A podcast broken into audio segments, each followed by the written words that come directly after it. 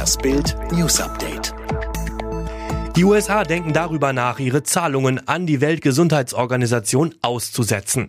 Präsident Donald Trump drohte damit am Dienstag in Washington während eines Briefings zur Coronavirus-Pandemie.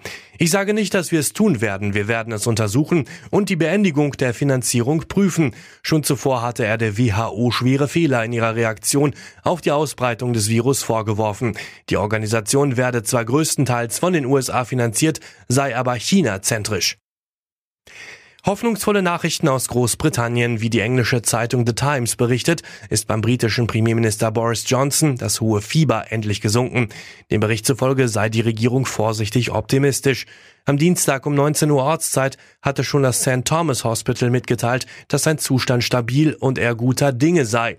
In dem Krankenhaus auf der anderen Seite der Themse vom britischen Parlamentsgebäude verbringt Johnson seine zweite Nacht auf der Intensivstation.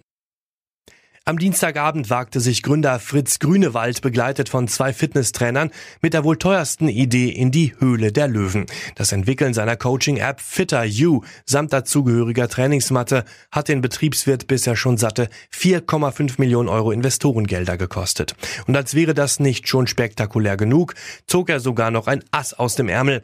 An der Erfindung ist nämlich auch Fußballstar André Schürle beteiligt, der die Übungen persönlich getestet hat. Doch anbeißen wollten die Löwen trotzdem nicht. Multi-Investor Carsten Marschmeier meinte schließlich, mich stört der bisherige Umgang mit Geld.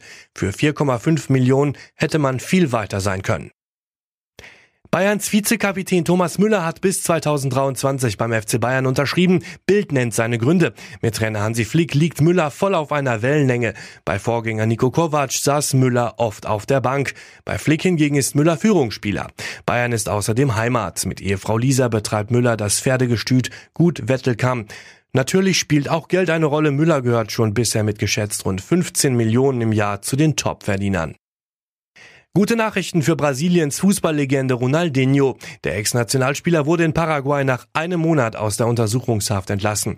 Ab jetzt heißt es für ihn und seinen Bruder Roberto de Assis Moreira Hausarrest in einem Luxushotel in der Hauptstadt Asunción. Das teilte Richter Gustavo Amaria am Dienstag mit. Die Anwälte von Ronaldinho und seinem Bruder hinterlegen eine Kaution von 1,6 Millionen Dollar.